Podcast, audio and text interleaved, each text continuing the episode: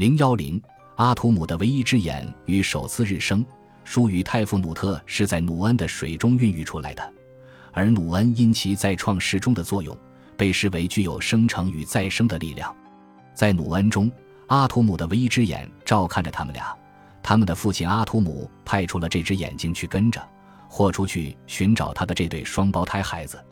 阿图姆的眼睛在埃及神话中是一个反复出现的角色。根据现有的神话，神的眼睛除了代表日轮外，还可代表月亮或晨星。神的眼睛能够独立于神而行动，在独立状态下，以一位女神，常常是哈托尔、巴斯坦特或穆特的面目出现。阿图姆派出自己的眼睛去寻找书与泰夫努特，从而创造了首次日升。没有书创造虚空，这是不可能实现的。因为这个原因，书说道。我创造了黑暗中的光，而且正是我使得无限黑暗之后的天空亮起来。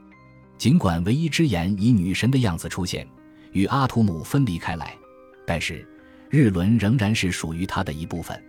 太阳仍然是其圆盘中的阿图姆，或从东方地平线前来的阿图姆，或更加简洁地说，太阳是拉阿图姆创世神力量的可见标志。阿图姆现在开始了巡游天空的日常之旅，在夜晚则穿过杜阿特的来世之域。最初，巴斯坦特被描绘成一只母狮子，后来则为一只猫，或手持装饰有猫图案的插铃的猫头女子。